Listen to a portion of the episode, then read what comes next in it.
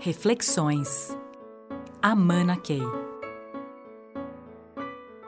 Este podcast é a primeira parte da série Fazer Acontecer com Oscar Motomura.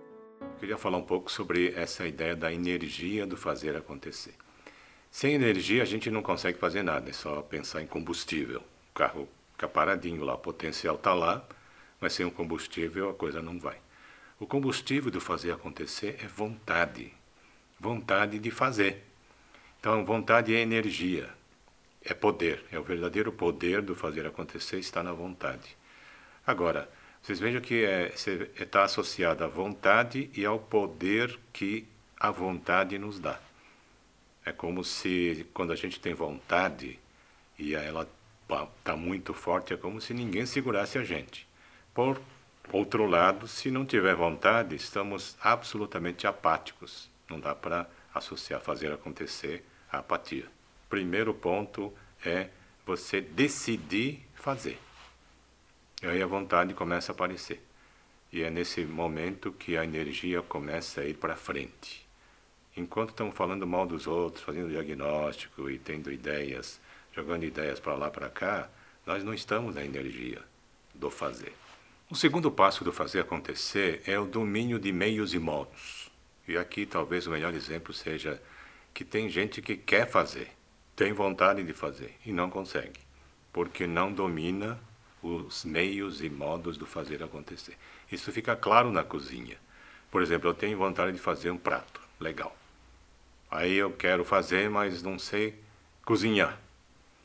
Essa mesma analogia se aplica nas organizações. Tem gente que pode até ter boa vontade, querer fazer, mas não sabe pegar aquele projeto e não sabe o passo a passo que vai fazer aquele projeto acontecer. Então é como se a gente tivesse que pesquisar.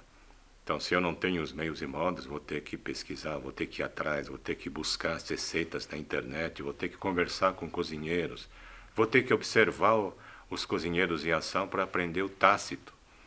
É aí que a gente pode, então, tendo domínio do como fazer acontecer aquele tipo de projeto, dá para imaginar um projeto de tecnologia muito diferente de um projeto de desenvolvimento de pessoas.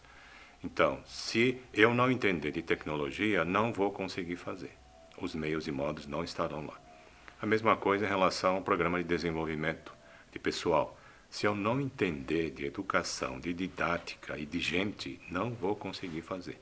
Tenho que dominar os meios e modos daquele projeto especificamente. Tenho que ir atrás.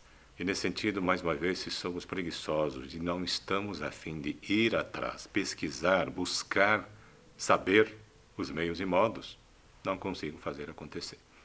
Então, esse é o segundo ponto extremamente importante. Quando eu falo do passo a passo, é como a química. Os meios e modos envolvem elementos. Então vai ter que ter o programa, vai ter que ter uh, o software, vai ter que ter isso, aquilo. Mas eu preciso pensar na ordem como as coisas acontecem.